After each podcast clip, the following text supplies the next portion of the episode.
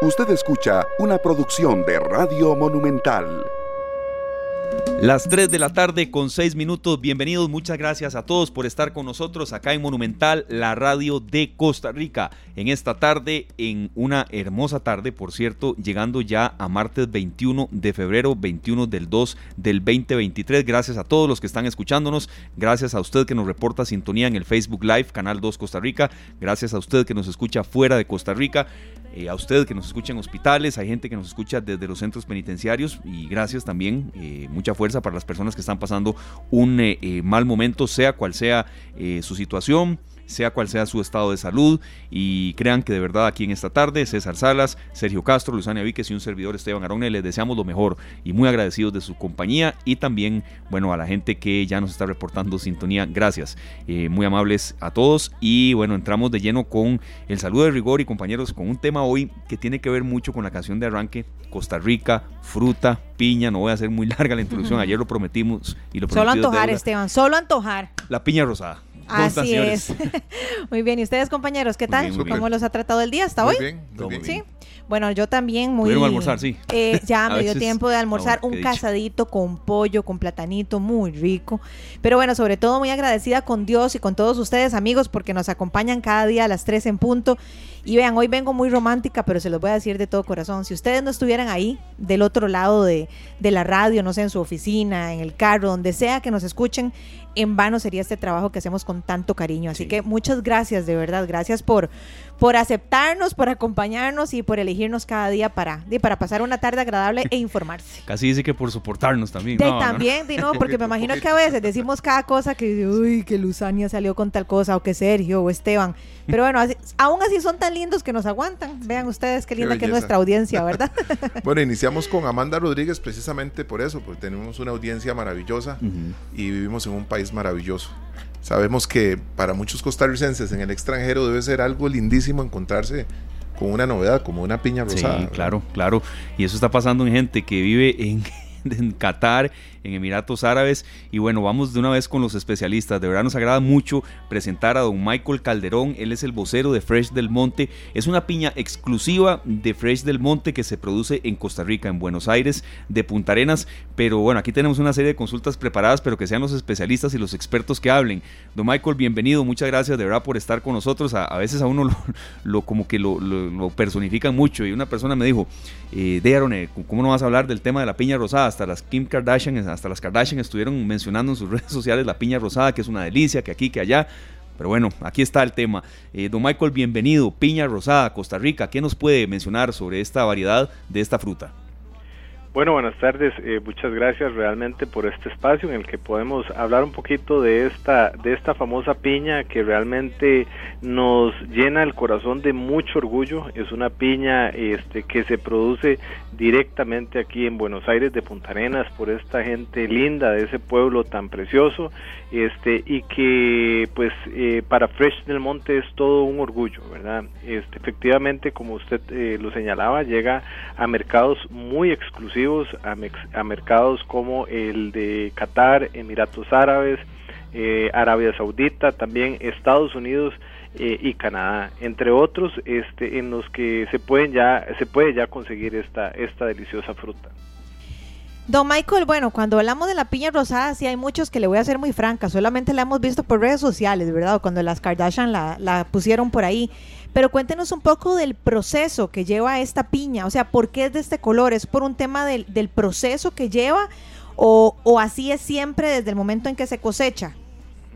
Sí, eh, para, para ampliarte un poquito más, bueno, realmente esto es un, un, proyecto que le tomó a la compañía más de 17 años de investigación. Este, en este proceso participaron cerca de 100 personas, un poquito más de 100 personas, entre científicos, biólogos, biotecnólogos, todos eh, talento costarricense, eso es muy importante señalarlo, ¿verdad? Que son eh, personas que que costarricenses que, que laboran para este eh, para esta compañía este como le digo muy eh, gente muy talentosa que eh, permitió el desarrollo de esta de esta variedad de piña. Ahora bien, este, pues eh, se dio en Buenos Aires de Punta Arenas en virtud de la experiencia que ya tiene la empresa de más de 25, 30 años de estar produciendo la, la piña Gold, que es la piña pues que conocemos, la, la tradicional que conocemos y encontramos en nuestros eh, supermercados, en la Feria del Agricultor.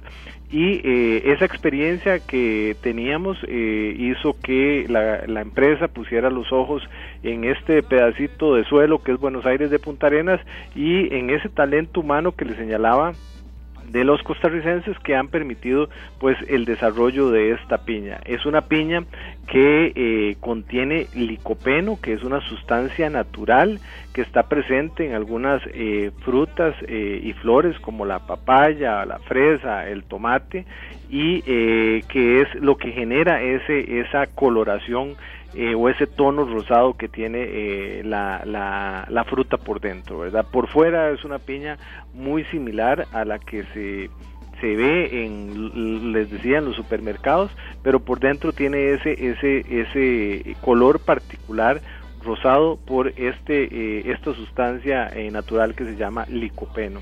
Asimismo, es una fruta que contiene una mayor cantidad de antioxidantes. Estos antioxidantes tienen propiedades nutricionales que pueden ayudar a prevenir enfermedades como el cáncer. Entonces, realmente esto es lo que nos hace eh, innovar como empresa y eh, colocar en el mercado una fruta eh, que además de deliciosa, además de que es muy linda al, al, a la vista por su color rosado, es una fruta que que contiene mayor propiedades nutricionales.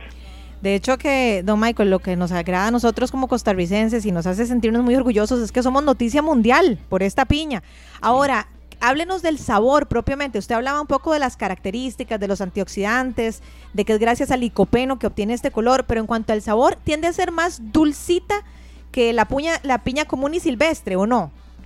Sí, Luzania. Este, les comento que eh, es una piña que tiene eh, menos, eh, es más dulce porque tiene menos ácidos y eso hace que sea, se perciba más dulce en el paladar cuando, cuando la, la probamos. Entonces eso es lo que también, aparte de su color, ha llamado la atención al, al a las personas este, y los consumidores nuestros este, ha llamado la atención de ese, ese sabor que como te decía se siente todavía más dulce que la piña tradicional.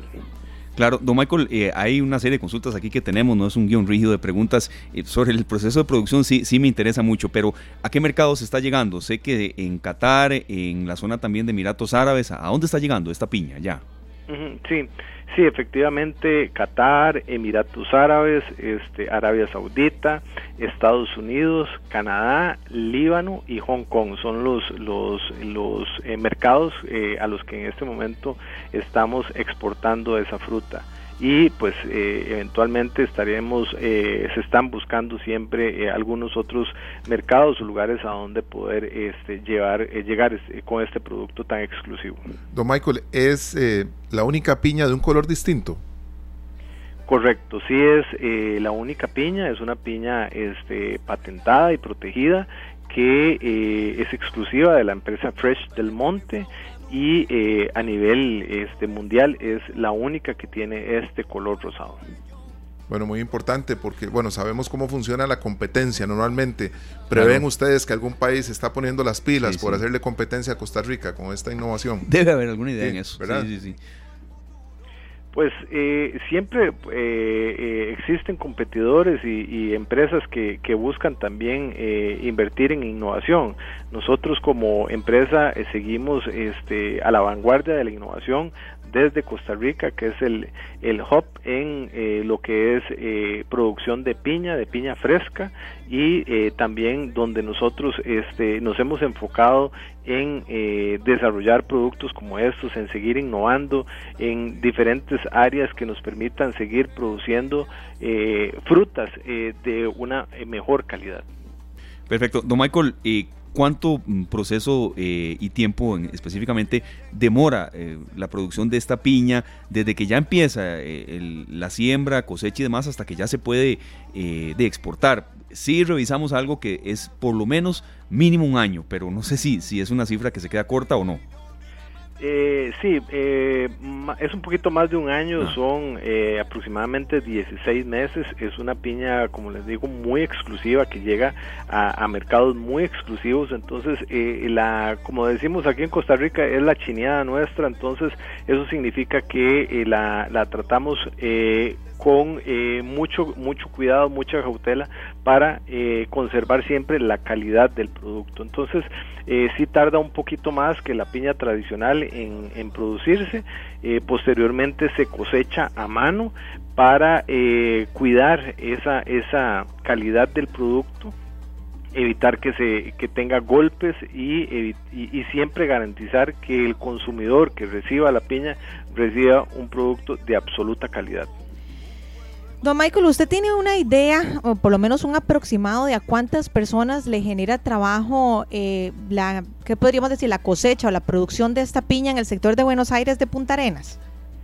Sí, bueno, actualmente eh, Fresh del Monte eh, genera em, un poco más de 16 mil empleos en Costa Rica. Somos la segunda empresa privada más grande de Costa Rica y en lo que es eh, específicamente el proyecto de la rosé de la piña rosada es un es un proyecto que pues viene en crecimiento y actualmente genera eh, alrededor de 122 empleos directos a eh, pobladores allá de Buenos Aires de Punta Arenas.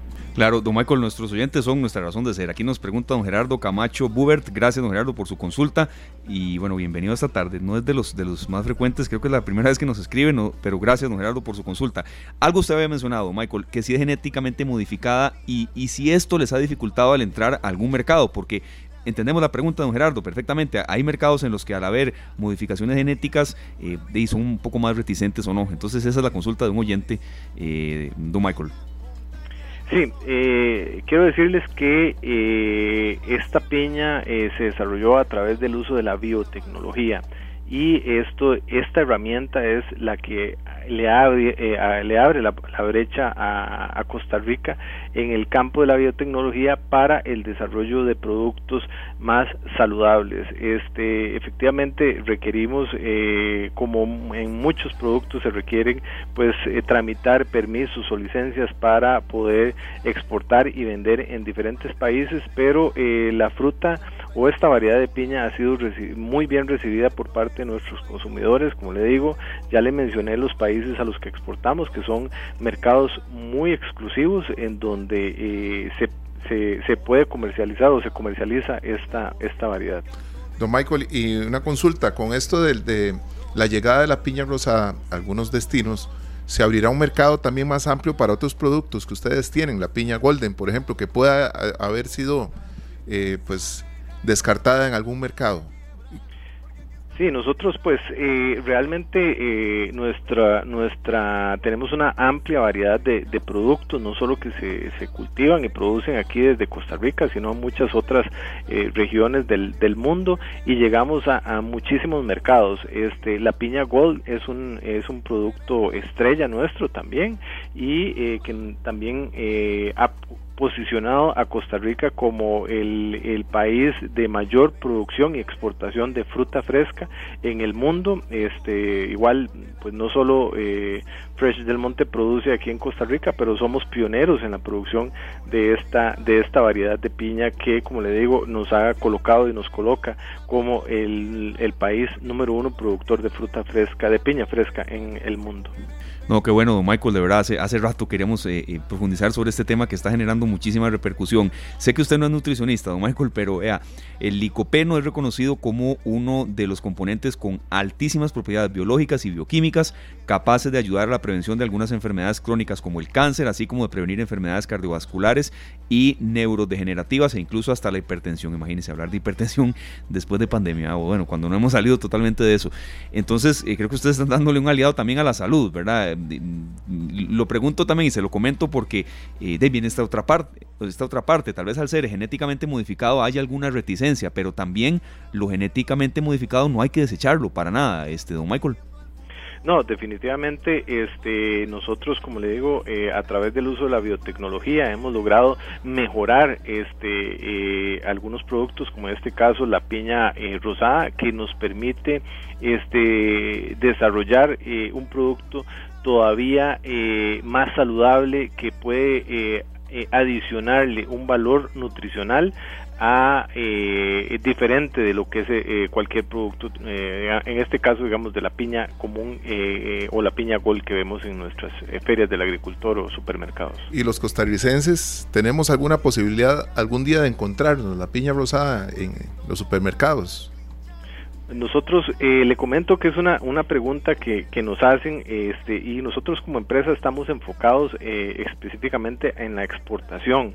Eh, no obstante, eso no quiere decir que en algún futuro próximo podamos eh, realizar las gestiones para, para vender eh, la fruta aquí directamente en Costa Rica. Sabemos que es un país donde la población pues también está interesada en consumir y probar este producto. también somos un, país este, que ofrece una enorme, enorme variedad de, de lugares para turismo y recibimos gran cantidad de extranjeros así que pues eh, esperamos que pronto pueda ser eh, vendida y comercializada aquí en Costa Rica. Claro, claro, Michael, perdón Lucy, y, vea, yo sé que me va a entender el, sentido, ¿verdad? No, es para nada un, reclamo ni regaño, mucho menos, don Michael, y verdad, gracias por los minutos que nos está dando, pero traten de apurarse, nos dice Johnny Salazar, don Michael y, eh, compañeros y amigos, Johnny Salazar en estos momentos no se puede conseguir en ningún lado, en tiendas de verdulería, supermercado, ¿cuándo la podremos disfrutar nosotros los costarricenses? Nos dice doña Lidia Chávez y don Johnny Salazar. Vea, hay gente pidiéndola, sí, sí, sí, sí, sí, sí. Eh, don, don Michael, perdón que sea tan incisiva, pero yo estoy, como decimos popularmente, picada. porque todavía no la tenemos en Costa Rica? ¿Qué falta? ¿Qué tenemos que hacer? Yo pensé que ya uno iba a ciertos eh, supermercados muy exclusivos y ya la podía encontrar. Entonces di no, porque no se vale, solo las Kardashian comiendo piña rosada. No, este, como le decía, nosotros somos una empresa eh, que nos dedicamos 100% a la exportación, o sea, nosotros todos los productos que, que producimos desde Costa Rica están enfocados a ser exportados. Este, por esa razón el proyecto nació con ese, eh, con ese enfoque, con ese objetivo. Es un proyecto que apenas está en desarrollo, en crecimiento. Eh, actualmente lo que contamos con 200 hectáreas de, eh, de esta variedad, lo cual es, es pues relativamente poco en términos de, de, área productiva y eh, conforme vayamos creciendo pues la idea es irnos abriendo a más mercados entre ellos pues obviamente en nuestro país Costa Rica al que esperamos pronto poder llegar Perfecto, no, Michael, entendemos, entendemos que bueno, el, espíritu de la empresa de ustedes y que, y que, esto es un proceso, pero que no se está cerrando a que, a que se consuma aquí, eso, eso es muy claro. Don Michael, ¿qué otros países tienen en la mira? Por ejemplo, ya, ya nos han mencionado Estados Unidos, eh, Qatar, sé que por ejemplo hay países como Italia, Alemania, en los que la piña de verdad eh, gusta muchísimo. ¿Qué, qué otras, eh, digamos, estrategias de mercado tienen que nos pueda comentar? Bueno, nosotros continuamos expandiéndonos este, para, eh, para ir seleccionando clientes, pero eso pues eh, realmente es a través de, de las eh, campañas de marketing que se hacen o se dirigen directamente desde los Estados Unidos, que son los que, los que definen, pero por el momento son, son estos países que les señalo, porque este, el, la cantidad de hectáreas es una, es una cantidad limitada y eso nos genera pues obviamente no poder abarcar o, o extendernos a, más mercados. A como vayamos creciendo con este proyecto ya tendríamos la posibilidad de poder este, introducir la piña en esos nuevos mercados este, que se vayan a ir definiendo por parte de las políticas que tiene la misma eh, empresa. Pero, pero sí, seguimos en, en un franco crecimiento para eh, poco, poco a poco poder eh, ir llegando a otros, a otros destinos. Perfecto, bueno, no, don Michael, nos quedó clarísimo. Esperamos que la próxima novedad, cuando conversemos con usted, sea que ya se abrió un espacio para que se venda aquí en Costa Rica. Creo que vamos a ser los primeros que vamos a estar ahí comprándola. Pero bueno, desearles lo mejor de lo mejor. Al fin y al cabo, eh, es algo muy positivo saber que el mundo entero está hablando de nosotros, de nuestra piña y que está ofreciéndosele trabajo a tantas y tantas personas. Así que muy amables, muy agradecidos, don Michael. Muchísimas gracias a ustedes y a todos los eh, radioescuchas por el espacio que nos brindaron y este sí, esperamos que, pronto pueda estar eh, en el mercado costarricense. No, no, claro, don Michael, me, me, surgió una última duda, perdón, ¿por qué en Buenos Aires de Punta Arenas, que por cierto es una zona golpeada fuerte por el desempleo, es por el clima, porque por el tema de lluvia, ¿por qué en esa zona, este, don Michael? Sí, eh, Buenos Aires de Punta Arenas tiene eh, un microclima que es apto para la producción de, de, esta piña, pero además es donde nosotros concentramos nuestra producción eh, de, de, la piña eh, Gold y eso esa experiencia que, que, se ha tenido a través de los años y que hace que la mano de obra que, que, se ubica ahí en Buenos Aires de Punta Arenas tenga un enorme conocimiento es lo que nos eh, inclinó a desarrollar o ubicar este proyecto ahí directamente en Buenos Aires de Punta Arenas. Perfecto, don Michael, de verdad muchas gracias. Hace rato queremos tocar este tema por petición de los oyentes y por, por, supuesto también por inquietud de nosotros como comunicadores, como periodistas de Costa Rica. Una vez más se pone eh, la flor en el ojal en materia de producción, de turismo, de, fruta y, bueno, a seguir adelante. Están haciendo una labor muy fuerte y sobre todo también de generando empleo serio, que es vital en el país. Eso es, maravilloso. Muchas gracias, don Michael. Muchos no, Gracias y, solo agradecer eh, realmente a todas esas personas, colaboradores nuestros que desde Buenos Aires de Punta Arenas hacen posible que este eh, producto tan exclusivo llegue a mercados este, que están ubicados a miles de kilómetros de aquí y sean degustados por este, eh, muchas personas, entre ellos hasta celebridades, influencers y demás. Así que gracias a todos eh, esos trabajadores que hacen posible este proyecto. Muchas gracias, muchos éxitos y ese compromiso. Sí, sí, sí que siga adelante. Sí, sí. Gracias. Era don Michael Calderón, vocero de Fresh del Monte, piña exclusiva de Fresh del Monte que se produce en Buenos Aires, eh, de Punta Arenas. Aprendimos muchísimo por qué ahí, eh, por qué de momento no, no, no está en el, en, el, en el país en materia de consumo. Uno entiendo las, las dudas. No, de la no, yo, yo, yo, no, yo también me quedé ahí. Yo pero ¿por qué no? Bueno, ya cuando él nos explica que es una empresa dedicada a la exportación pues ya uno, eh, uno entiende un poco el trasfondo, pero sí esperamos, ojalá que Costa Rica le abra las puertas eh, a esta nueva piña, ¿verdad? Que dicen que es simple y sencillamente deliciosa, así que espero probarla pronto. Sí, sí, sí, se ve, vea, se ve y, sobre todo también, eh, ya eso no, queremos mucho profundizar la, la, de la entrevista en esa parte con él, pero los productos genéticamente modificados a veces como que tienen una barrera, de una vez no, en tal mercado o alguien no los quiere consumir pero bueno, uno no puede tampoco cerrarse así, ¿verdad? De esa manera. Bueno, muy importante. Y lo han logrado porque hay un mercado que es sumamente difícil, que es el norteamericano. Sí, Estados Unidos. Sí, que cuesta, que cuesta ahí entrar y algunos otros también. Son las 3 de la tarde con 28 minutos. Nos vamos a nuestra primera pausa comercial. Venimos con mucho, pero mucho más de esta tarde. Tenemos eh, sorpresas para ustedes más adelante. Viene ya casi nuestro compañero director de Noticias Monumental, Polo Ulloa. El saludo muy especial para la gente que nos reporta sintonía. Hay un mensaje aquí, compañeros, que quería compartirles. Pues que dicha que es así, pero si algún día lo dormimos, que lo diga también la gente, ¿verdad? Santo Dios. Alejandro Quesada Guzmán, gracias, don Alejandro. Nos dice, ustedes son el remedio, el mejor remedio antimarea alcalina que hay. Saludos. Gracias, don Alejandro. Qué dicha que es así, ¿verdad?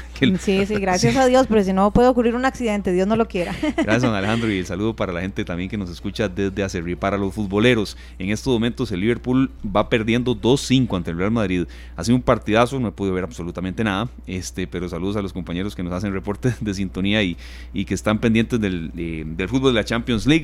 5 a 2 va ganándole el, el Real Madrid al Liverpool. Imaginamos la cara de felicidad de nuestro compañero Alex Mazón y en el otro partido el Napoli 2 por 0 ante el Eintracht Frankfurt.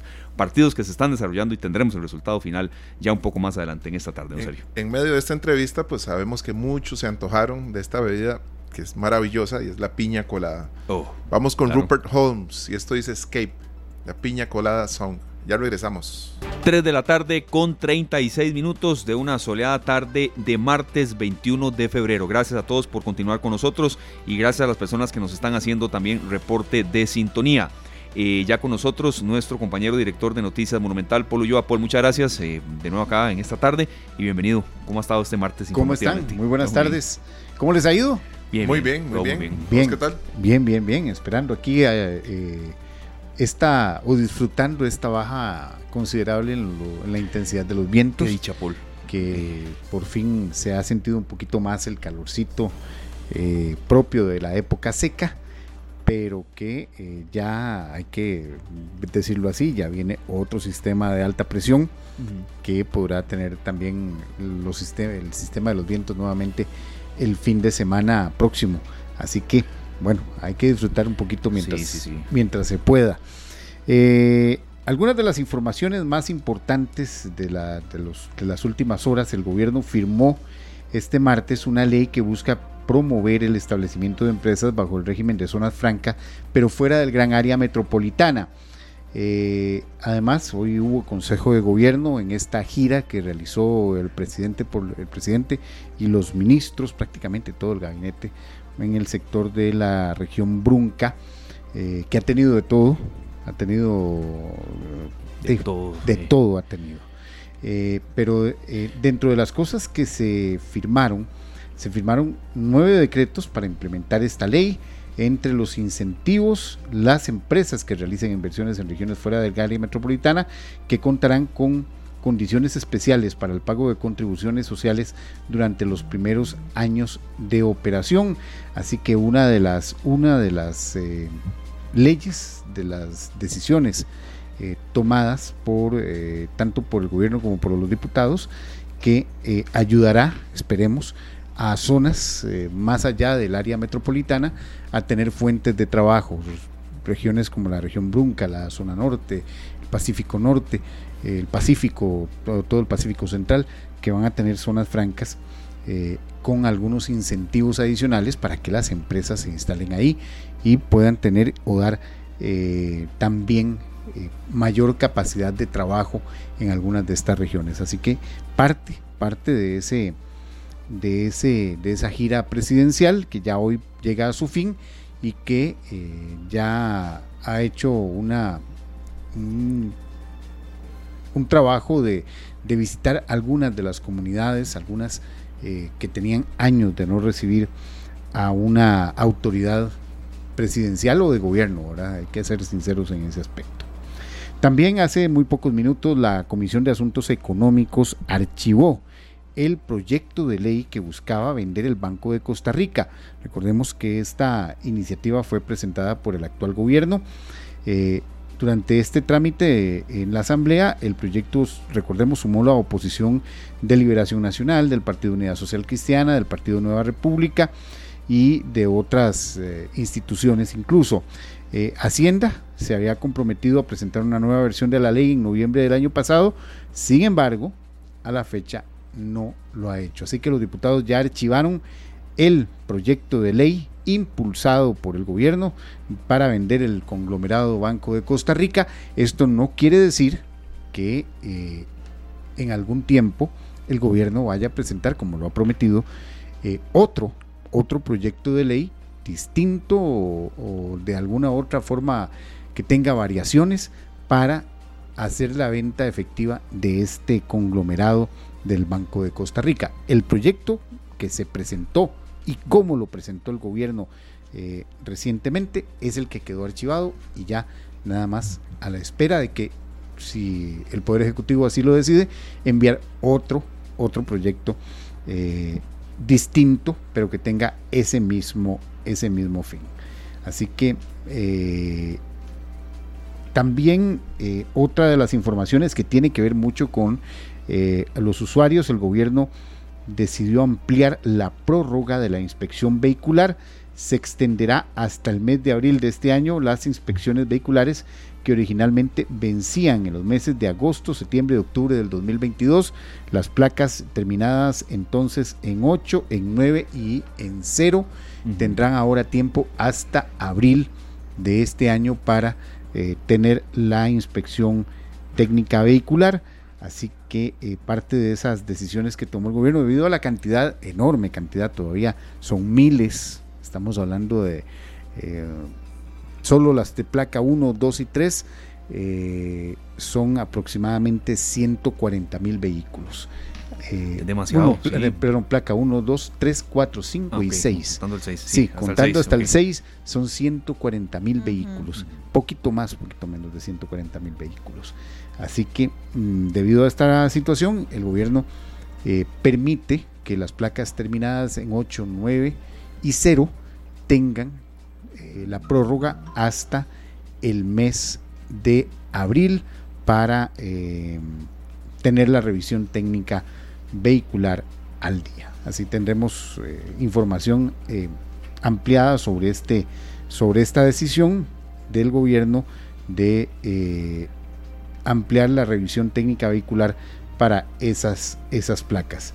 Otra de las informaciones que ha llamado muchísimo la atención es eh, la demolición de eh, estructuras en, ubicadas en la zona marítimo terrestre en Limón, ya bajo la ejecución por parte del, del organismo de investigación judicial y del juzgado penal de Limón de al menos 10 propiedades que están invadiendo esta zona marítimo terrestre que eh, ya se había incluso hablado de usurpación de bienes de dominio público e invasión de áreas de protección. También se encontró una eh, cantidad importante de lanchas tipo Eduardoño con motores eh, muy potentes que habrían sido o se sospecha podrían ser utilizadas al servicio del narcotráfico. Bueno, parte de las, eh, de las acciones que está implementando hoy el organismo de investigación judicial en esta zona del Caribe para eh, precisamente poner en orden algunas construcciones que incluso tenía piscinas y eh, Por eso parecía como una especie de gimnasio dentro. Casas de lujo, en, en, zonas que ya se había determinado que eran zonas de dominio público. Así que eh, el, el, OIJ con los eh, cuerpos especiales eh, fueron hasta allá y iniciaron ya la ejecución de las órdenes de desalojo y de demolición en esta zona. Otra, otra información que ha llamado muchísimo la atención, muchos, bueno, hay gente que come muy sano, yo sé que el Lusani está dentro de esas, pero el ah, resto, totalmente. Eh, el resto somos, eh, nos encanta picar, ¿verdad? Eh, comida rápida. Sí. A veces pasa. Tengo que admitirlo. Tienes que admitirlo. sí. a ver, ¿cuál es, cuál es el que más les.? Ay, Dios. A ver, a ver, a ver ¿qué, qué, cuál es el más antojado? yo como muy sano, de verdad se lo digo en serio. Este, pero si ya me pone un barril de maní, me lo bueno, pero eso, eso todavía. todavía pero es que depende, ¿qué estamos hablando? Es un snack. No, hablo comidas rápidas. No me gusta. Ah, no, yo comía rápido. Ah, algunas sí, por supuesto. Bueno, yo sabía que Luzania, que sé, que sé que es eh, así, que, que le encanta. todo Bueno, últimamente estaba medio permisiva, pero sí, no, no. Pero ¿por qué, ¿por qué la pregunta? Porque, no, no. Sergio, ¿cómo anda? A ver, en eso, está muy calladito. Fatal. Fatal. Es más, yo lo vi muy calladito, muy. Vivirme casi, eh, perdón, ocho años en San ah. Miguel de Santo Domingo. Ajá. Entonces tenía que ver cómo hacía para no entrar a Tibás. Oh. Porque la calle que comunica, que pasa ahí por los bomberos, ¿verdad? Sí, sí, eh, sí. Esteban hay varios, sabe. Hay varios puestos. todos. Están todos. todos. o sea, tomando rutas alternas. Sí, sí, sí. en todo lado dobla. Entonces preferías subir hasta aquí por, por Barrio Amón y de una vez sobre la ruta 32 para evitar pasar por ahí porque no le puedo echar la culpa a la tentación, ¿verdad? Porque es, es, uno el que decide entrar, ¿verdad? Sí. Pero lo evitaba. Evitaba pasar por ahí. Pero ¿por qué tan sospechoso? No, no, y, ahora que estoy viviendo en San José, es terrible. Va mejor la cosa. no, no, es, terrible porque es que, eh, vamos a ver, aquí depende de donde uno viva, en todas las cuadras hay quien vende tacos, quien vende pollo frito, quien vende. claro. Me han contado. Me han contado. Qué buenos tacos. Sí, sí. ¿verdad? Y que son buenísimos. Claro, claro, me han contado. No, bueno, ¿por qué hacemos, hago todas estas preguntas? Bueno, según un estudio del, eh, del, Instituto Nacional de Estadísticas y Censos basados en el índice de precios al consumidor, eh, el costo de la comida rápida tuvo un aumento de un 11% en el último año. Eh, es decir, veámoslo así, las pizzas, las empanadas, los sándwiches, tuvieron variaciones entre el 10 68% y el 14%. La justificación, bueno, eh, además de que los precios aumentaron, hay materias primas que se utilizan para, eh, la, para, la, elaboración de, estos, de estas comidas que tuvieron un incremento mucho más fuerte, por ejemplo el aceite. Las harinas. Las harinas. Eh, todo eso que hace que la comida rápida sepa más rico, hay que decirlo. Hay comidas rápidas que, que, de verdad que a uno no hay forma de, quitar, de quitarle y decirle, no, es que, que, buen antojo. Bueno, es ese aumento en el último año debido a la guerra, los, eh, la crisis de los contenedores, la guerra en Ucrania, eh, el tipo de cambio del dólar, eh, la situación de las tasas de interés en el país, bueno, ha hecho que el costo de las comidas rápidas aumentara en un 11% en el último año. Los postres, por ejemplo, según este estudio. A ver, dígame para decir a mi esposo. A ver, tuvo un incremento interanual de un 13%. 13%. Ajá. Entonces, véanlo así, es bastante eh, fuerte, bastante fuerte el aumento que se tuvo en este tipo de alimentación que eh, mucha gente lo consume, hay que decirlo. Hay mucho consumo. comiendo arroz y frijoles mejor. A veces, ve, de verdad que sí. Bueno, ah, bueno, nutricionistas nos, lo han dicho acá en esta tarde. Eh, comer sano a veces, generalmente, depende de uno vaya y demás, es más barato que, comidas rápidas. Y, uno lo ve en filas donde está, en eh, centros comerciales y demás. Definitivamente. Eh, lo que pasa es que, por ejemplo, hay una comida que yo considero que está por ahí, que es la comida china. Algunos de los platillos de la comida china que puede calificar como comida rápida también. Sí, sí, sí, sí. Bueno, es un tema que en materia de, cuesta de enero, febrero, muy, muy válido, porque lo traiga a la mesa. No, no, eh, es parte, es parte de, lo que llama, ha, llamado mucho la atención. A mí me llamó mucho la atención ese dato. Eh, ¿Por qué? Porque sí también, eh, ahí se puede medir también el costo o los aumentos que se han dado y también cuánta plata le dedica, le dedicamos como familia, como grupo familiar, como como personas, ¿cuánto le dedicamos a eso? A esa compra que dice, no, no, no, qué rico, es un que, antojo. Es que a veces uno dice, no, no, mandemos a traer una pizza. Porque, digamos, pizza yo sí como de vez en cuando. Pero uno siempre piensa que no, no, mandemos a traer una pizza y a veces hasta sale más barato. Y no, mentira. o sea, a veces, en serio, uno puede hacer arroz, frijoles, alcanza para todos, una cholética para cada uno y ensaladita, ¿verdad? Entonces sí, por lo menos hacer un poco más conmedido, diría yo, en este tipo de alimentación por un tema de salud también, no solamente porque nos toque el bolsillo. Salud, salud financiera, las dos. Las dos. Las, dos, sí, salud financiera y salud física. Bueno, y ya para concluir, compañeros, eh, bueno, vean lo rápido que va este año, lo decía yo hoy en la, en la mañana. Eh, ya hoy estamos 21 de febrero, mañana 22 de febrero, miércoles de ceniza comienza la comienza el periodo de cuaresma. qué rápido va el año, ¿ah, señores. Eh, esto quiere decir que ya la Semana Santa está a 40 días eh, para iniciar la, Semana Mayor.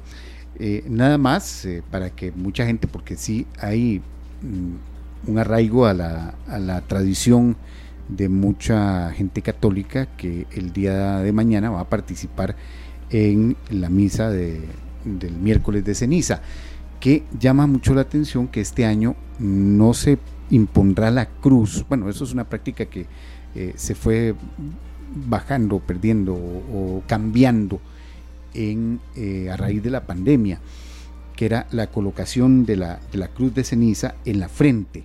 Bueno, el Vaticano a raíz de la pandemia y va a mantener esa decisión, o así lo han anunciado la Comisión de Liturgia, va a mantener que nada más eh, se rocíe la ceniza, no, no ver esa, eh, como se veía antes, la crucecita en la frente. en la frente, sino que sencillamente se va a rociar la, la, ceniza sobre la cabeza de los fieles. Ese es solo uno de los cambios, parte de las de las eh, de los cambios que vienen o que han hecho, que ha hecho esta situación de la pandemia y que se quedarán se quedarán y volverán, serán parte ya de eh, las costumbres eh, que, van, que han ido cambiando debido a esta situación. Así que mañana no se alarme si el sacerdote nada más le pone la ceniza ¿no? y, no le marca la, cruz en la frente. ¿no? Eh, ya es, eso está permitido por la Comisión de Liturgia de la Iglesia Católica. No, no, claro que le vamos a dar difusión a estas actividades, Paul y compañeros la Semana Santa anterior ya hubo un poco más de, digamos, de normalidad por tema de pandemia y demás, pero ya este año sí habrá celebraciones de como las que generalmente son, ¿verdad? Recordemos que venimos de dos años de pandemia en los que mucho de esto de iniciaba, iglesias cerradas, cosas de este tipo, y Costa Rica es un país de profundamente católico también, entonces eh, de verdad que, estos temas... por ejemplo, hubo un año en que hubo... Eh, recuerdo perfectamente unas elecciones en medio, una segunda ronda en medio de la del, de la semana del mayor, domingo de resurrección. domingo de resurrección, sí. eh, y que entonces obligó a, a hacer las procesiones en el interior de la iglesia. Paul. Bueno, ve- Qué es- memoria, sí, a mí se me ha olvidado eso y es cierto, sí, sí, claro. no, no. Yo me acuerdo, fue el domingo que todo el mundo venía a votar. Al, tuvo mucha divergencia esa, esa, esa decisión, Paul, me tuvo acuerdo mucha- perfectamente. por eso. Pero digamos que esta va a ser una de las primeras Semanas Santas con mayor Sí, apertura, ya, sí hubo apertura ya el año pasado, sí, sí la hubo, eh, pero ya está, como que ya vamos a ver muchas más cosas que eh, eran previo a la pandemia y hay que, quienes eh, vivimos los ritos católicos, hay que también interiorizarlo y disfrutarlo Sí, y verlo, sí, sí. y quienes también lo hacen solo por, sin mayor aspecto de fe, bueno, es parte de una tradición. Sí. Teníamos la mitad del programa preparado mañana, Paul. Ya vamos llenándolo más. El miércoles de ceniza lo, lo tendremos en cuenta. Mañana, mañana vamos de 4 a 5, por cierto, por Mañana, transmisiones eh, deportivas. De cuatro a exactamente de 4 a 5. Sí, esta tarde. Y hoy, hoy tendremos solo un resumen de 30 minutos a las 7 de la noche. De ¿Hay 7 a partido? 7:30. Así es, don Polo Ulloa juega la Liga Deportiva Alajuelense ¡Ópale! contra el Club Sport Cartaginés a las 8 de la noche en el Morera Soto. Ya hay Va a muchas estar filas. bueno eso. Va a estar Sí. bueno. Santo Dios, vamos a ver. Sí, sí, Ya hay muchas estar- filas, dicen. No, no, no, no hay tanta cohesión vehicular. Es una broma total eso. Pero, No, no, Pero pero, sí, sí, sí. espera, según estaba viendo a nuestros a- y oyendo a nuestros compañeros de Deportes Monumental, eh, se espera estadio lleno. El Morera Soto, miércoles, ¿verdad? Eh, No. martes. no, no, yo no lo dudo mucho, Paul, de verdad. Y, y le voy a decir No, por qué. puede que sí. Puede No, ser no, que sí. no, no, para nada. Le voy a decir por qué, este, porque voy mucho. Este, eh, la mayoría de los liguistas son de San José. Ir a la abuela no es nada fácil. Eh, martes, viernes, etcétera. El viernes contra Grecia no se abrió la gradería del norte. Una- la popular norte de arriba no se abrió, no había un solo aficionado. Y eso no quiere decir que el que el liguista no vaya, no apoya a su equipo y demás, pero es que lo digo porque, porque de verdad es así. Yo soy el liguista más crítico que hay, uno de los más críticos. Cuesta mucho, o sea, eh, me refiero, ir a la abuela no es fácil. Y, y- y se han intentado promociones, eh, cambios de horarios y demás, y, y ir a la abuela un miércoles en la noche, un viernes en la noche no es, no es, no es sencillo para el liguista que vive en San José, que es la mayoría. Cuando la liga juega aquí, en, vea qué buena disertación, ¿verdad, Lucy? Por Opa, sobre no, el tema de la aquí liga. yo No, no, concentradísima no. No, es que nota, sí, claro. ajá. Cuando la liga lleva los partidos al Estadio Nacional, algunos domingos o así, se llena mucho. Y, y- y cuando juegan el Morera Soto, los domingos a las 4, a las 6, incluso los sábados, es no ir a estadio lleno siempre.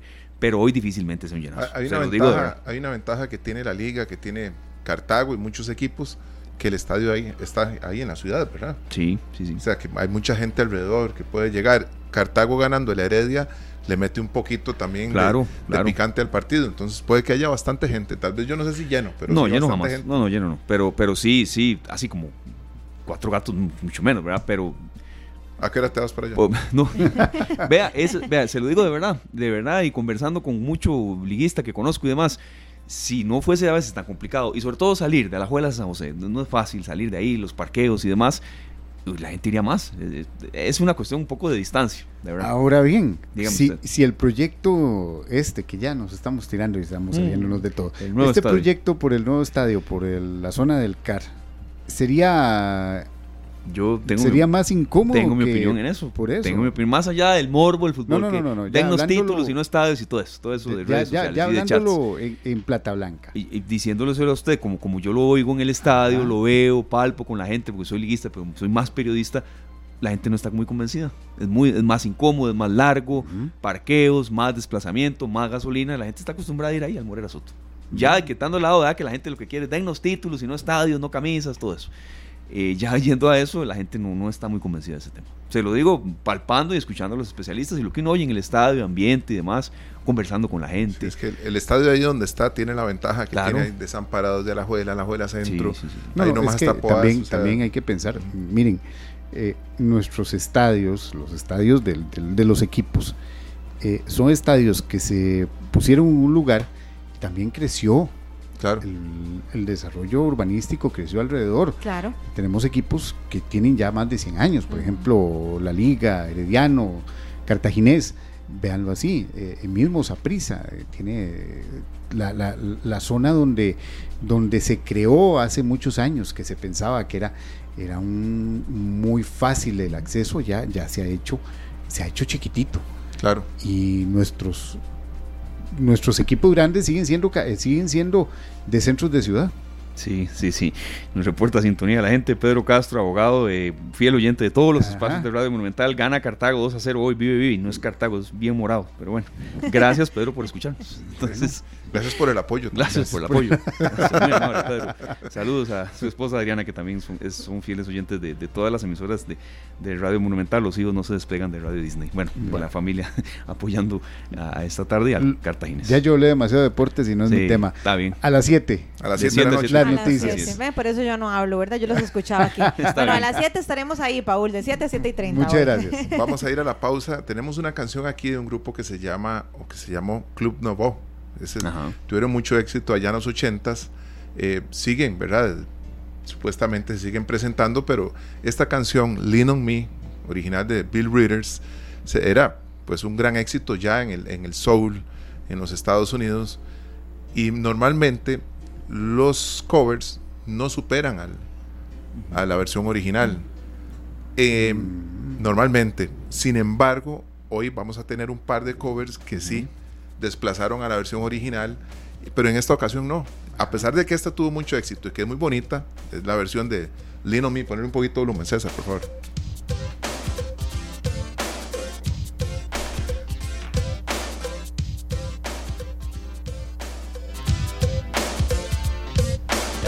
Esa es la versión original, eh, entonces. Este, es el cover. El cover. Ah, se llama Me, pero vamos a escuchar la versión original, que fue un gran éxito, y creo que son de las ocasiones en las que el cover no superó a la versión original. Vamos con Bill Readers al, al corte y ya regresamos. Vamos a hablar de la luna, queridos amigos. Gracias por seguir con nosotros en esta tarde. Son las 4 con 6 minutos. Y sí, vamos a hablar de estos temas tan apasionantes. La luna danza, Lucy. Eh, una, algo parecido, sí, ah, es eh, la conjunción de la luna de, con varios planetas. Pero bueno, la encargada de hablarnos de este fenómeno va a ser Alejandra León Castella. Ella es la directora de la Fundación Cientega, quien le damos la más cordial bienvenida. Doña Alejandra, muchas gracias por acompañarnos. Bienvenida. Muchísimas gracias por invitarme. Es un gusto estar con ustedes y hablar del cielo. Bueno, nos encantaría que nos cuente qué es esto de la danza de la luna con Venus, que hemos leído y visto en los últimos días. Explíquenos un poquitito en qué consiste y qué se va a poder observar exactamente. Bueno, a partir de, bueno, en estos días, eh, al atardecer, después de que el sol cae al oeste, podemos ver dos luceros muy brillantes. El lucero que está más cerca del horizonte es Venus y un poco más arriba está Júpiter se ven aún en la luz del atardecer porque son muy brillantes. Pues sucede que en estos días la luna, que ya pasó por luna, eh, luna nueva, va a comenzar a crecer y va a moverse entre los planetas. Entonces hoy en la noche, después de que el sol cae, podríamos salir a ver el horizonte oeste y buscar los tres objetos, el primero más cerca del horizonte es una uñita de luna, o sea, apenas una, una C delgadita de luna. Y el que sigue para arriba es el planeta Venus y un poco más arriba está, Júpiter. Los tres van a estar al oeste. Si tiene dificultad de verlos eh, una vez que el sol ha caído, puede usar binoculares. Busque esos binoculares que tiene en la casa, que tal vez ni los usa mucho, sáquelos y busque los objetos en el cielo. No se puede ver el sol directamente con binoculares, tenga mucho cuidado, el sol tiene que haber caído para que usted saque los binoculares y busque estos objetos, pero se están viendo muy brillantes. Entonces es un deleite para hoy en la noche. La luna comienza a cambiar, la luna se va a ir moviendo y entonces mañana, 22 de febrero, la luna va a estar a la par de Júpiter. Se llama una conjunción. La luna y Júpiter van a aparecer muy cerca. Y Venus más abajo en el horizonte. Entonces, podemos ver cómo la luna se va a ir desplazando en estos días, mientras que los planetas también entre sí se están acercando. Eh, de hecho, eh, en Costa Rica la luna no oculta a Júpiter, pero en otras latitudes la luna va a tapar este planeta por un rato, como sucedió el 31 de enero aquí con la luna y Marte. Eh, luego, al día siguiente, la luna se ha corrido otra vez hacia el este y están en fila Luna, Júpiter y Venus. Entonces vamos a poder ver este juego entre los dos planetas y la luna en estos días, viendo a la luna crecer cada día y cambiar de posición. La luna cada vez va a ser un poquito más grande, de una uñita que casi no se identifica, vamos a poder verla crecer hasta eh, llegar a un cuarto y seguir adelante hasta la llena final de mes.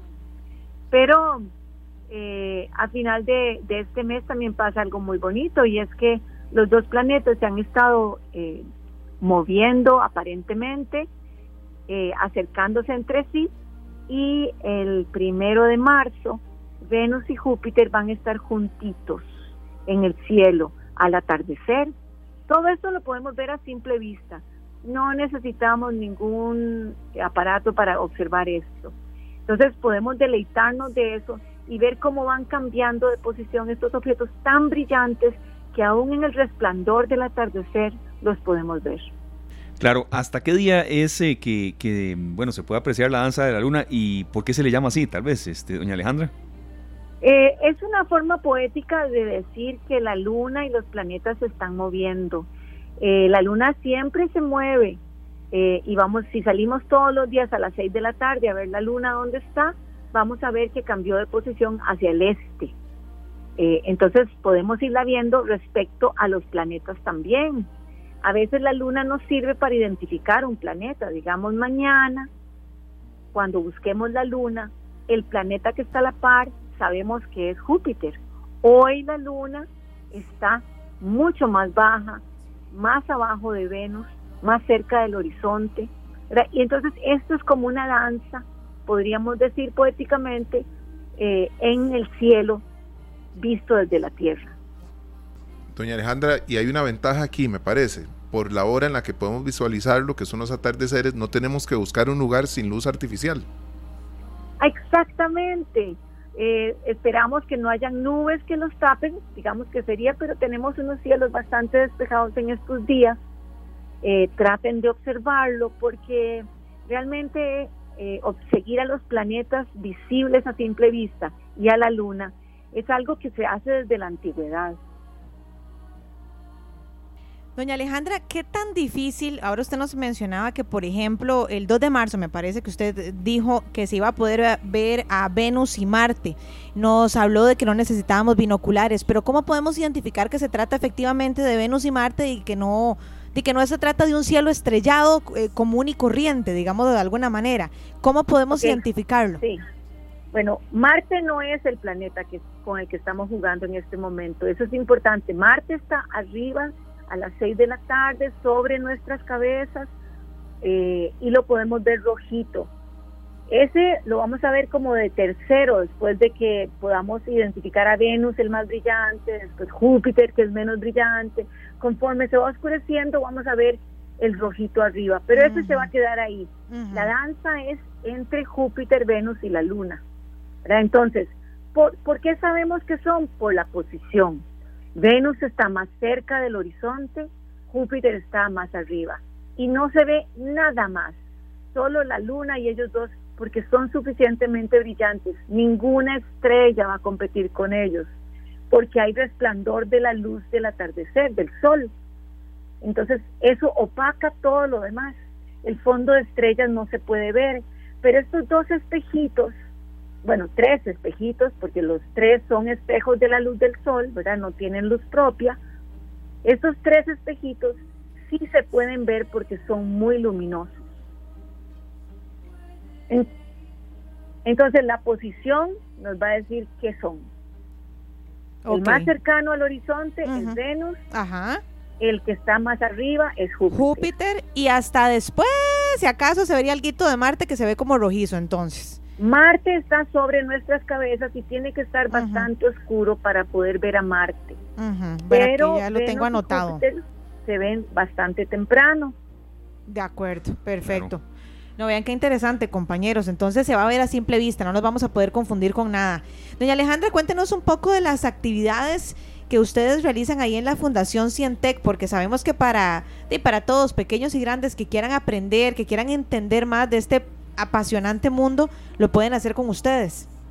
Ah, muchas gracias. Sí, nosotros tenemos varias actividades y para el público tenemos una el 17 de marzo, que es una fiesta de estrellas, una Star Party, y vemos el cielo toda la noche, de 5 pm a 5 am en el Centro de Conservación Santana, donde la gente puede acampar, tener un picnic nocturno y estarse con nosotros, salir antes de medianoche o quedarse toda la noche.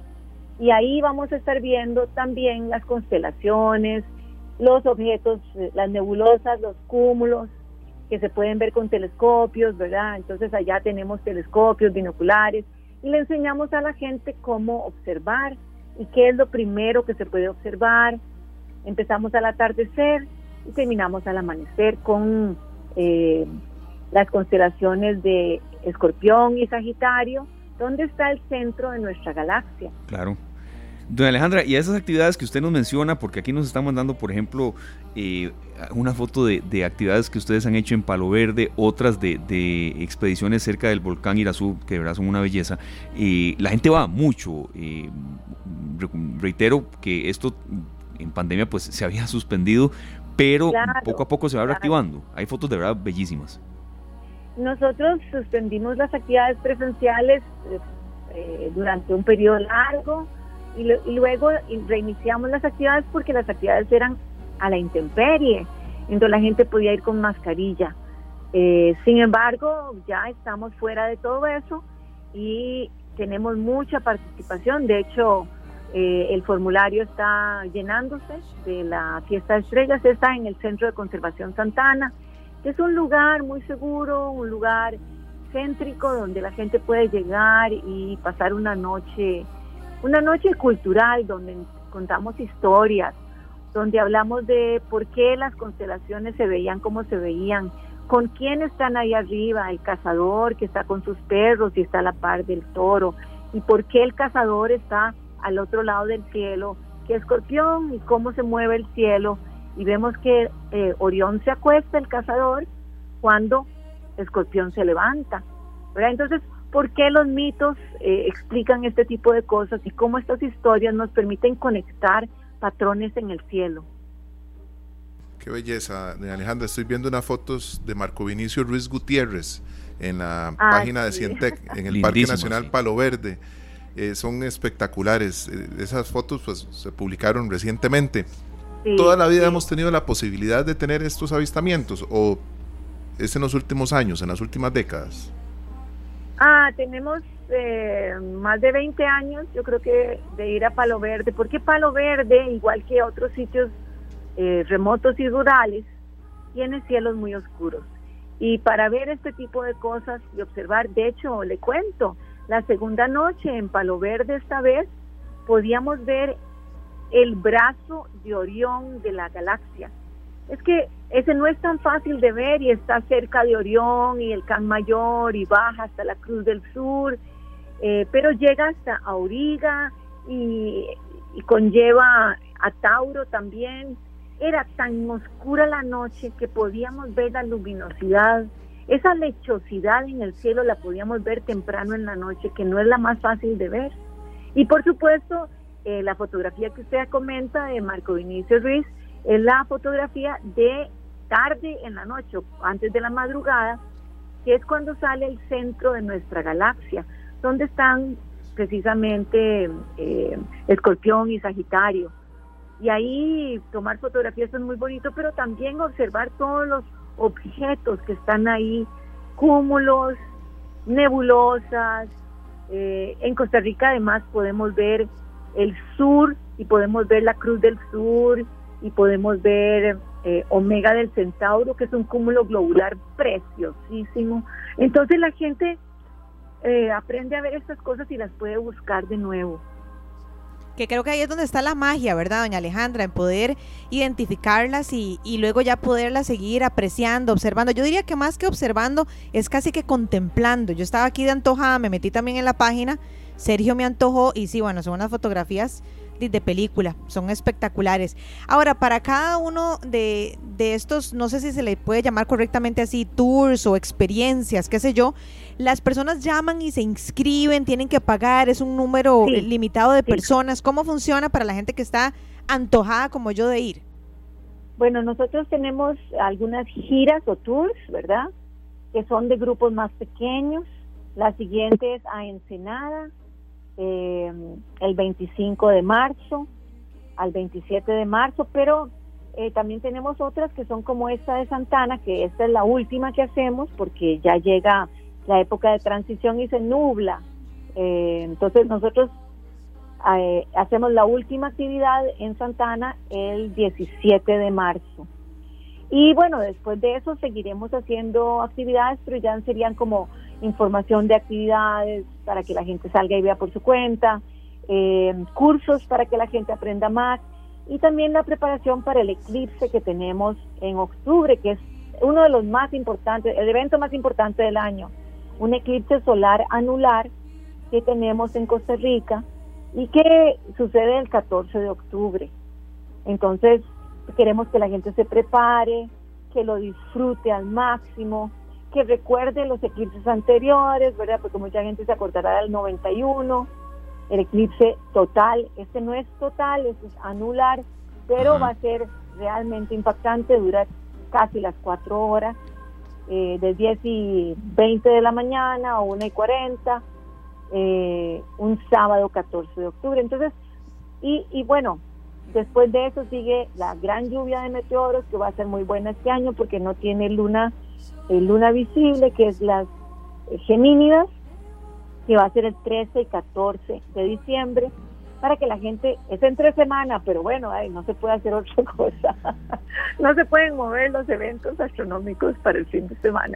pero tal vez la gente, por su cuenta, también puede salir a observar y las lluvias de meteoros, especialmente este las Gemínidas, es muy fácil de observar en un lugar oscuro por cuenta de las personas. Nosotros seguro haremos una actividad, pero pero está en manos de las personas observar. ¿Y para qué observar? Bueno, para entender mejor nuestra Tierra, nuestra nave espacial y cómo interactúa con otros objetos y cómo da la vuelta alrededor del Sol y tiene todos estos cambios durante el año.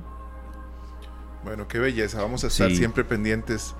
Y vamos a hablar un día de estos, doña Alejandra, si usted no lo permite, del Javirú, de esta ave maravillosa. Tenemos que sacar ese rato porque esto es muy, muy lindo y sé que, que ha sido una gran noticia eh, a ver el primero en la laguna en estos días. Sí, eh, esas aves que son tan grandes, eh, el ave es el ave más grande que tenemos, esta ave que es tan impactante y que está siendo recuperada también en el norte, ¿verdad? Porque estaba un poco eh, caída en números, pero la han ido protegiendo y entonces ya tenemos más. Entonces, claro, hablemos del Javiru en otro momento y con mucho gusto.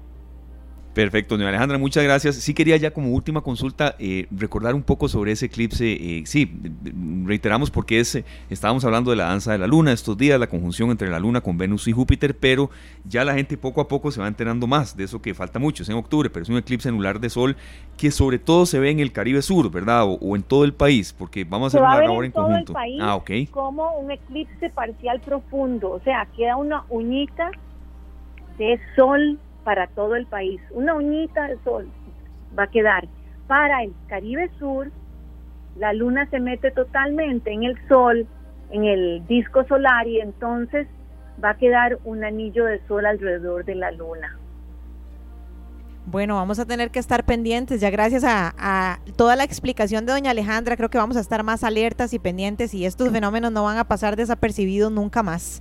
Muchas gracias, doña Alejandra, por atendernos y bueno, próximamente la contactaremos para que hablemos del Javirú, que yo ya estaba haciendo números y tiene como 7 centímetros de alto más que yo. Imagínese, santo Dios. Bueno, ahí la vamos a, estar llamando entonces, doña Alejandra.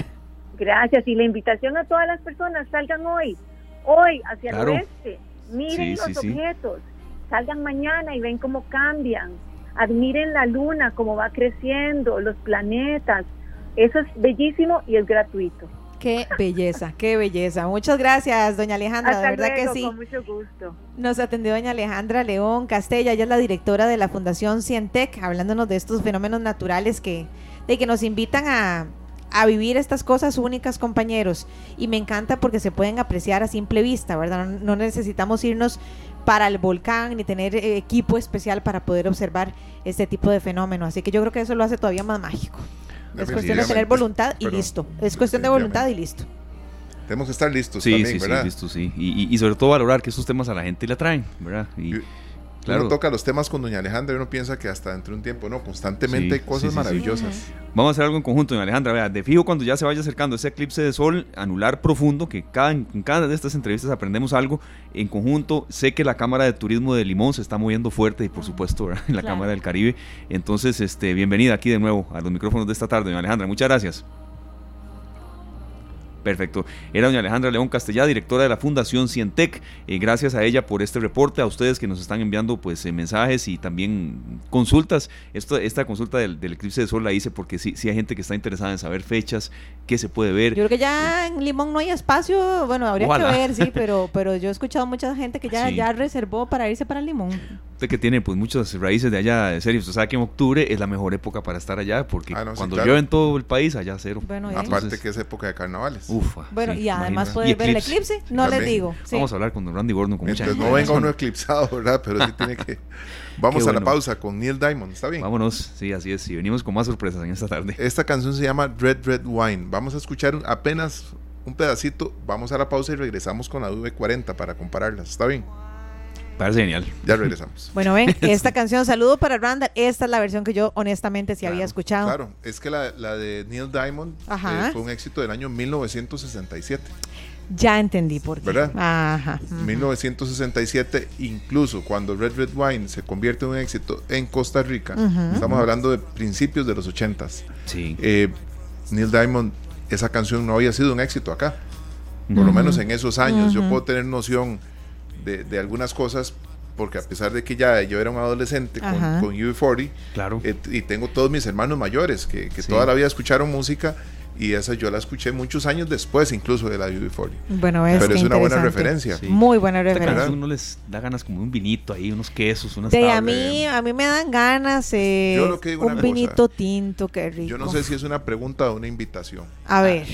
yo lo tomo como invitación. Yo siempre, yo, siempre, yo siempre, lo tomo como invitación. A ver, a ver, ¿qué será?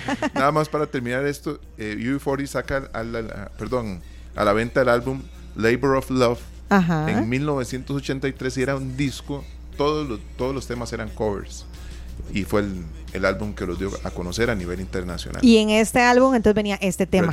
ah, sí, no. 1983, ya 40 años de la publicación de este disco. Bueno, ya no quiero ser grosera, compañeros, con la edad que ustedes tienen, pero ya entendimos por qué yo solamente, solamente me acordaba de esta versión. No, es una grosería, más bien es maravilloso. es tener 54 pues. años. Ah, bueno, muy bien, muy bien. Llenos de de salud y energía. Bueno, nos vamos con, con, el tema del vino. El Wine Festival regresa este año lleno de novedades, de iniciativas, de vino, por supuesto, y de muchas sorpresas para todos ustedes. Esto será en el Club Hípico La Caraña. Pero para conocer, bueno, primero creo que mucha gente no sabe dónde es el Club Hípico La Caraña, otras sí, fechas y demás. Está con nosotros don Pablo Formal, uno de los organizadores del Wine Festival. Bienvenido de nuevo acá a su casa esta tarde, Pablo. Se nos viene de nuevo el Festival del Vino ya en el 2023. ¿Cómo pasa el tiempo?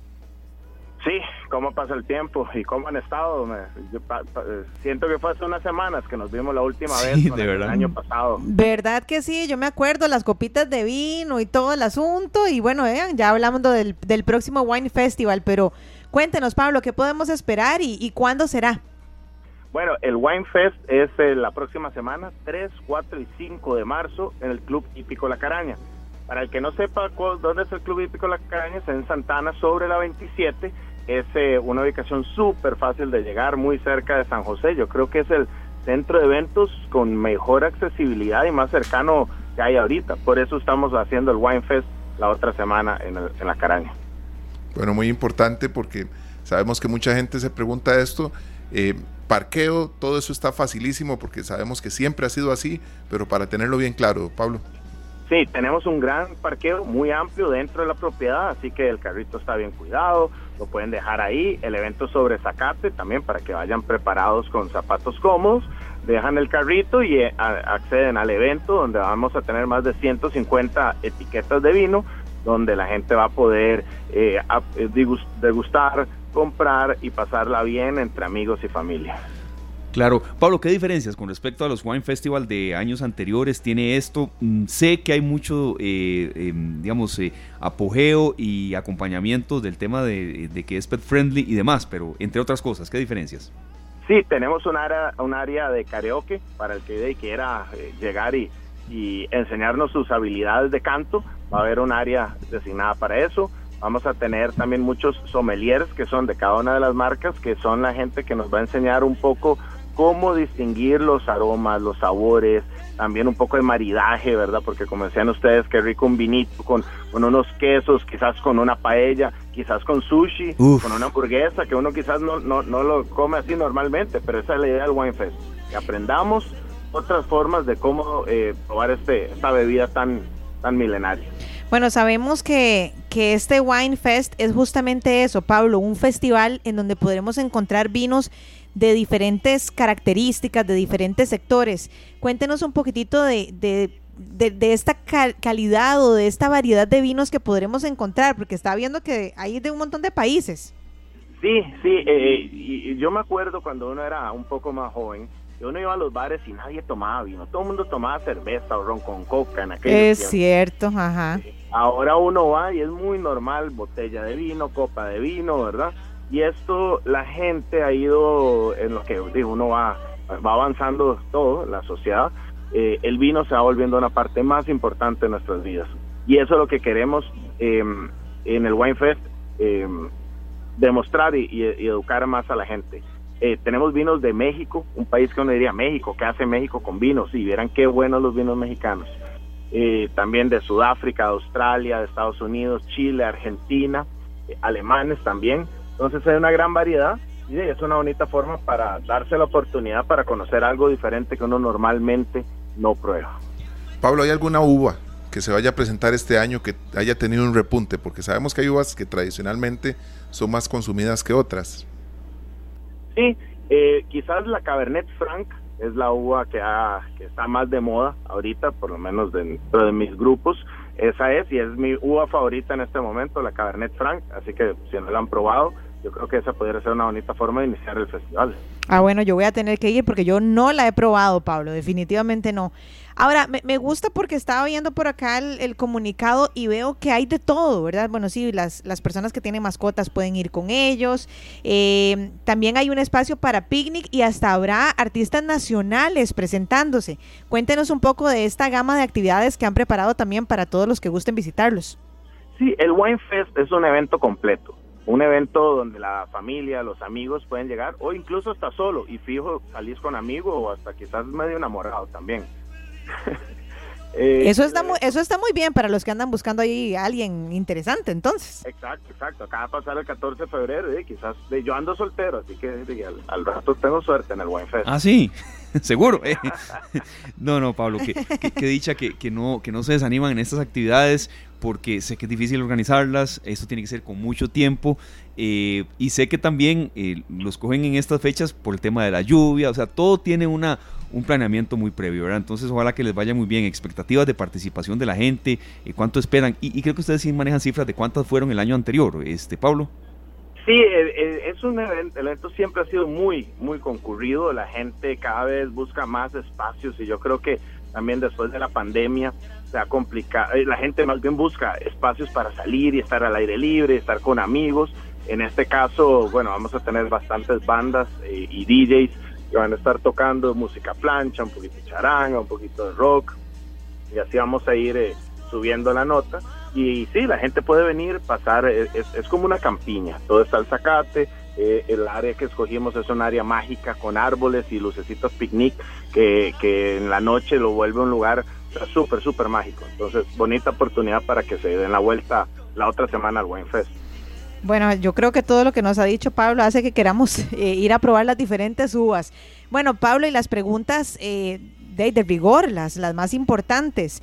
¿Dónde se pueden comprar las entradas? ¿Se compran directamente ahí o hay alguna página, eh, no sé, en internet donde podamos ingresar? ¿Y el precio? ¿Y qué incluyen? Sí, tenemos eh, la entrada, eh, todas las entradas incluyen una copa de vidrio con, con el logo del evento. Eh, las pueden conseguir en la página Winefest CR en, la, en Instagram y en Facebook. Ahí está la información para comprarla. Cuesta, hay dos tipos de 20 dólares y 30 dólares según el día. Y además incluye una mimosa de bienvenida y todas las actividades que, que quieran, que quieran participar. entonces en las redes de Winefest pueden conseguir toda la información y, que pregunten, porque a nuestro community manager le encanta que le hagan preguntas. Entonces ahí que lo bombardeen para que para aclarar todas las dudas que tengan. Pablo, muy importante, se adelantan ustedes un mes. El año pasado fue 2 y 3 de abril y este año es 3, 4 y 5. No solo se adelantan un mes, sino que tienen un día más de festival. Sí, eso es, eso es cierto, es un día más de festival. El año pasado se hizo en abril también por el tema de la pandemia. Eh, que, respondimos según, según el Ministerio de Salud, ¿verdad? Pero este año lo hacemos en marzo, mucho más eh, verano, mucho más bonito eh, y mucho más cerca, pues que la caraña está muy cerca de San José. Perfecto, bueno, mucha suerte, Pablo. Eh, prometido que cuando ya sea unos cuantos fines de semana ya más cerca del evento lo, volvemos a tener y, bueno, eh, ahí con rifas y demás y que la gente vaya. Sí, me acuerdo muy bien de algo que usted decía, pucha, sí, ¿cómo pasa el tiempo, Pablo? Como que fue hace un par de semanas esto, que esto no es una actividad para ir y embriagarse y la fiesta y la charanga, no, no va por ahí, no va por ahí. De hecho, eh, de vinos no soy experto, pero sí conozco, sobre todo por, de por raíces italianas que tengo. El vino más que eso es compañía, es este comer bien, degustar. Eh, y, no precisamente a veces el concepto de fiesta que, que, el tico a veces tiene. Este Pablo, sé que ustedes insisten en eso. Así es, eh, incitamos el consumo responsable, eh, por eso hay estaciones de agua, estaciones de hidratación, invitamos a la gente a que venga igual entre familias, amigos, eh, los niños menores de 12 años no pagan, así que pueden ir papá, mamá, los chiquitos en un ambiente seguro, sano, cerca y como dice usted es para disfrutar, pasarla bien, no no no para excesos. Sí, no, no es un no es un, un bar abierto así como que la gente vaya a enfiestarse, sino más bien es a, a degustar porque también hay tanto que degustar que tiene uno que llevarla suave, ¿verdad? Hay que ir a aprender. Sí, claro que sí. En definitiva. Bueno, Pablo, no, les deseamos lo, mejor de lo mejor, muchos éxitos en este evento que me encanta porque de alguna manera es para todo el mundo, ¿verdad? Casi que para toda la familia. Y bueno, muchos, muchos éxitos y gracias por compartir siempre estas buenas noticias con nosotros aquí en esta tarde. Muchas gracias a ustedes eh, y espero verlos en el Wine Fest del 3 y 4 de 3, 4 y 5 de marzo en el Club Hípico La Caraña y que nos tomemos un vinito y celebremos y celebremos que ya podemos estar todos juntos. Sí, sí, sí, sí. Celebremos la vida ahí sin ser tan poético también, Pablo, ¿le parece? Eso está bonita. Celebremos la vida. Perfecto. 4.44 eh, de la tarde. Gracias de verdad a todos ustedes por estar con nosotros. Les daremos más informaciones del Wine Fest ya cuando esté más cerca del evento serio. Me repite las fechas, perdón. Eh, 3, 4 y 5 de marzo. De marzo, perfecto. Ahí estaremos eh, dándoles a todos ustedes a conocer la fecha ya más específica más adelante con una nueva entrevista ahí con los organizadores de esta actividad. 4.51 minutos. Nos vamos. Un programa que tuvo de todo. Aquí estamos en plena estación seca. Así es. Eh, y bueno, que, que de verdad tengamos mucha precaución en carretera. César me quitó el tema, yo estaba aquí en un puro bailongo y me bajó la... César, ¿por qué me baja la, la pista, la canción? Qué bárbaro, nuestro compañero. No, no, que tengamos mucha precaución en carretera, mucha precaución con el tema de los vientos, con los incendios, incendios forestales y demás. No voy a amargar el tema que está de fondo, pero eh, bueno, también sepamos que, ha sido una semana que ha tenido de todo, buenas noticias, otras no tanto, y encarar con mucho positivismo lo que se viene. Acá en esta tarde estamos preparando mucho, mucho material para la semana en curso y con entrevistas sobre todo, tomando en cuenta lo que usted, amigo oyente, quiere saber. Bueno, y muy importante, porque sabemos que ustedes siempre, eh, gracias a Dios, quieren acompañarnos, quieren escucharnos. Mañana no tenemos programa, entonces para que mañana no pongan el radio a las 3 en punto. Mañana por transmisiones de fútbol no vamos a tener programa, pero los esperamos pasado mañana, Dios mediante. Y bueno, sigan ustedes en sintonía de Radio Monumental. Así es, viene pelando el ojo. Sabemos que hay mucha, mucha sorpresa, imitación, risas y demás con nuestros compañeros dirigidos por Norval Calvo. Ahí tenemos a Mungo Jerry con In the Summertime, pero, pero hay una canción. Ustedes se imaginan que la canción de Shaggy Bombastic. En The Summertime va a cumplir 30 años ya. ¿En serio? En 1995 fue lanzado ese disco, exactamente. Exactamente. Wow, tiene un montón. Y esta es una versión lindísima que es la original. Ahora vamos con la de Shaggy y Reebok. Ellos dos. Feliz Muchas gracias de verdad, César, por todo el apoyo de hoy. Que la pasen muy bien. Gracias por su compañía. Este programa fue una producción de Radio Monumental.